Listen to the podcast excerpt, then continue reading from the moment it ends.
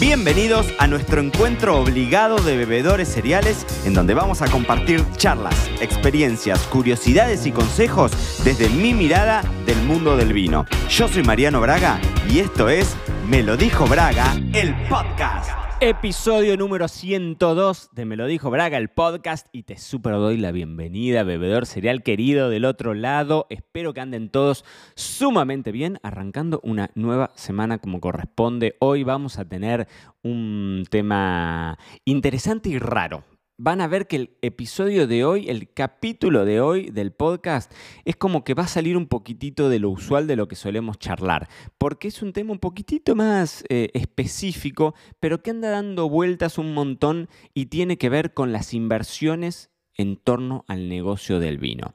El puntapié inicial de esta, de esta nota, en realidad de esta nota, de este artículo, lo lanzó una nota en, en un sitio que se llama Grit Daily, que se llama Tres formas en las que la inversión del vino está cambiando. Y me pareció sumamente interesante porque la nota hacía hincapié en tres aspectos fundamentales, que tiene que ver si vos del otro lado tenés un negocio en torno al vino, es decir, si tenés una vinoteca, si tenés una tienda online, si tenés un restaurante inclusive, pero también es muy interesante porque creo yo que así como todos los bebedores cereales en algún momento fantaseamos con tener esa cava descomunal de vinos espectaculares y demás, todos en algún momento fantaseamos en hacer un negocio en torno al vino.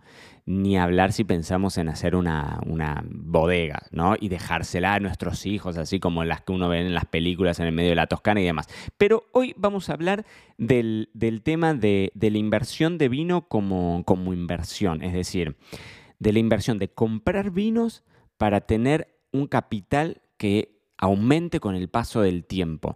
Y hay una realidad que es que el mundo entero en este último tiempo y post pandemia ha vivido una inflación galopante, o sea, muy notoria. En todos lados, lo vivo acá en España, nosotros tenemos en la agencia muchos clientes en Estados Unidos y lo ves muy notorio, ni hablar si vivimos en Sudamérica o en Argentina hace muchos años que tiene el tema de, de la inflación, es decir, hay una realidad que está atravesando al mundo completo y en industrias, o perdón, en mercados con mucha inflación, siempre el vino termina siendo como un buen resguardo, porque en algún punto los vinos acompañan esa inflación. Es decir, son productos que no se te van a depreciar, teniendo en cuenta un montón de recaudos. Y esta nota de Grid Daily habla un poco de eso y de tres formas en las que también post pandemia cambió la industria mundial del vino y cómo cambiaron las inversiones. Entonces, habla de esas tres formas y quiero charlarlas un poco con ustedes.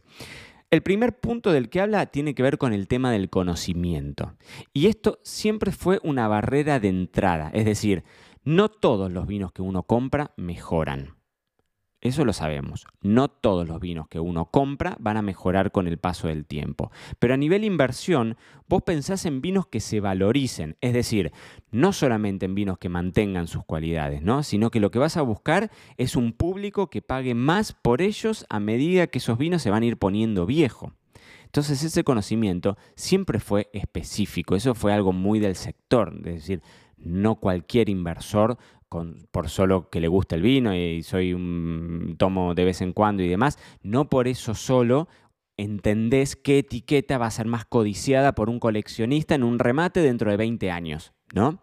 Entonces, estos inversores hoy, que en la mayor parte son empresas o, imagínense que es un gran inversor. Estamos hablando de, negocios que mueven millones de dólares a nivel mundial desde hace muchos años.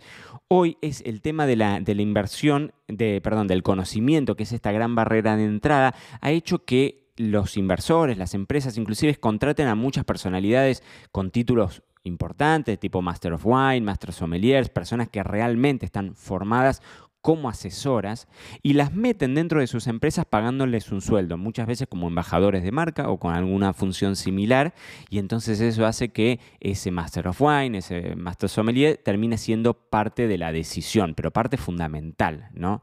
Eh, y, y, porque esto también tiene que ver mucho con las tendencias, por ejemplo, los vinos de Burdeos, que son vinos que tradicionalmente siempre han sido muy foco de coleccionistas, hoy los vinos de Burdeos, por ejemplo, están con precios decrecientes y en muchos casos vos ves valores que Burdeos no vio en su vida.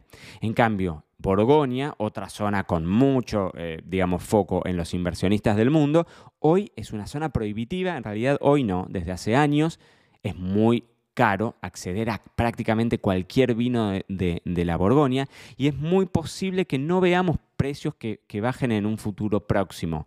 Eh, yo hace una semana, dos semanas, poco más, dos semanas y media más o menos, estuvimos en una cata acá en Marbella de Chateau Palmer, ¿no? que es una bodega muy, muy, muy famosa de Burdeos. Y el grupo éramos cinco o seis, eran todos Master of Wine y me tenían a mí ahí como comunicador, pero lejos del Master of Wine. Y, todos debatían este tema justamente, ¿no? de cómo en Burdeos etiquetas tradicionales y siempre que, que, eran muy codiciadas y que... Em, cotizaban, no me salía la palabra, y que cotizaban muy alto, hoy están con precios históricamente bajos y que por el otro lado Borgoña se transformó en una zona que terminó quedando únicamente para, y con champán quizás pasa lo mismo, ¿no? Eh, que son zonas que terminaron quedando para realmente un nicho muy pequeño de inversores o de gente que quiere comprar vinos, en donde el factor, digamos, marca tiene, tiene, tiene un peso importante, pero que a nivel costo es altísimo. Entonces, bueno, la nota esta hablaba puntualmente del primer punto del conocimiento, esta barrera de entrada, eh, que cada vez más empiezan a contratar a personalidades muy, eh, muy, fuertes, eh, que son, digamos, decisores que se meten dentro de la empresa. Y otro, el otro punto, el segundo punto que habla la nota, así como dice, por un lado, la barrera de entrada, el conocimiento, el segundo punto son las barreras de salida. Es decir, cuánto me cuesta vender todo y dejar este negocio. Y eso es algo súper valioso para cualquier inversión, ¿no? El costo que me genera abandonar ese negocio, ¿no? Por ejemplo, yo compro un stock de vino grande, enorme. ¿Cuán fácil es venderlo? Y comparémoslo con otras inversiones. Supónganse que un gran inversor compra un hospital ¿Cuán fácil es vender un hospital o un edificio de departamentos, ¿no? O, no sé, un lote de 100.000 cabezas de ganado. Bueno, son todas inversiones distintas. Cuando un inversor se mete en ese juego, evalúa esa barrera de entrada, qué necesito yo para poder ingresar en ese mercado, pero por el otro lado qué pasa si un día me canso, quiero tirar todo al demonio y quiero salir, cuán fácil es salir y cuál es el valor de reventa. Recuerden esto que lo hemos hablado en algún momento en los episodios en Braga, que toda empresa se crea para morir o para venderse. ¿no? Entonces esa, idea de, poder armar eh, no sé, los, mecanismos suficientemente inteligentes como para poder vender e, esa, esa, empresa o en algún momento poder deshacerte de eso. Porque si del otro lado no tenés nadie que lo quiera, ese valor que vos le pusiste no tiene, no tiene valor. Es decir, em, sucede si vos te compraste una casa en un lugar en donde a vos solo te gusta y la querés vender y no te la compra nadie, el precio que vos le pusiste es tuyo. Porque si del otro lado no hay alguien que lo valore de la misma manera, eso no tiene valor en el mercado. Bueno, ¿cuán fácil es? Si yo tengo 100.000 cabezas de ganado, seguramente sea muy fácil venderlo. La barrera de salida es muy baja porque lo llevo un remate, lo vendo y chau. Ahora, si yo tengo un hospital tengo que encontrarle el novio. Al, ¿Vieron esa frase? O sea, tengo que encontrarle a alguien que efectivamente quiera ese proyecto. Bueno, con el mundo del vino sucede lo mismo. Cuán fácil es deshacerme de un stock millonario de botellas completamente fuera del circuito. Y el tercer punto que plantea esta nota de Grit Daily em, dice es, eh, bueno, el inversor quiere ponerle sentimiento a su dinero. Eso me pareció muy interesante porque es una tendencia súper post pandemia, ¿no? Más allá del negocio, quiero ponerle corazón a la cosa. No solo doy mi dinero, yo me quiero involucrar también. Y el vino tiene muchísimo de eso. Es decir, se los decía hace un ratito, ¿no? Piensen que la mayor parte de las grandes inversiones en torno al vino llegan de la mano de empresarios que lideran megacorporaciones. Es decir, no es la persona de carne y hueso caminando yendo a comprar. Hay intermediarios, hay estructuras, ¿no? Que terminan haciendo muchas veces que el vino sea una suerte de commodity. Ahora, post pandemia, si hay algo que se ha notado es que esto ha cambiado y muchas de las grandes casas de venta, de remate, empiezan a armar círculos de conocedores o, organizan catas o clubes, inclusive muchos empezaron a, mm, eh, ¿cómo es que se llama esto? Armar eh, como circuitos online en donde vos haces catas cerradas para un grupo de inversores, pero de gente de realmente muchísimo dinero, en donde yo te mando eh, algunos vinos fuera del circuito y demás. Y esta venta directa está fuertísimo, yo lo veo muchísimo en la Argentina muchas de las grandes bodegas, de las bodegas que tienen esos vinos prohibitivos que vos decías, ¿quién se los venderán? Todos esos vinos terminan saliendo eh, a, clientes, em, digamos, de carne y hueso, a inversores, quizás no megacorporaciones, pero sí personas que tienen ganas de tomarse esos vinos y los meten dentro de clubes privados o de circuitos privados en donde te llevo, muchas cosas son experienciales, ¿no? Algo, algo bien vivencial. Bueno, vení a mi, a mi bodega, yo te pago una semana en Mendoza, venís, vamos a probar las añadas nuevas, el enólogo te va a hacer un recorrido y demás, porque vos sabés que eso que vos invertiste en ese cliente, ese cliente te lo devuelve con creces comprando. Así que me parece muy interesante esto, siempre que pensamos en inversiones en torno al vino, pensamos en, en tiempos y en dineros muy grandes y en un grupo muy selecto, como les decía al principio, de vinos que no solo mantienen sus cualidades o mejoran con el paso del tiempo, sino que se valorizan, que el valor el precio que vos estás dispuesto a pagar o el precio que el público está dispuesto a pagar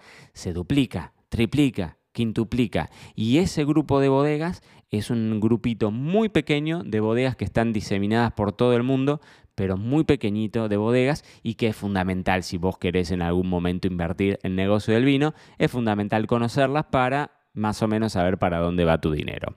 Espero haber sido claro. Es un, les dije, era un, eh, era un episodio bastante particular, pero me parece que, que, pudimos, eh, que pudimos tocarlo bastante interesante. la nota, eh, como les cuento, la pueden buscar en Grit Daily, Grit, G-R-I-T, gritdaily.com. Eh, y realmente está, está sumamente interesante. Bueno, mis queridísimos bebedores cereales, que tengan una semana espectacular. Eh, nos encontramos el miércoles en otro episodio de Me lo dijo Braga, el podcast. Esto fue todo por hoy. No te olvides suscribirte para no perderte nada y que sigamos construyendo juntos la mayor comunidad de bebedores cereales de habla hispana. Acá te espero en un próximo episodio.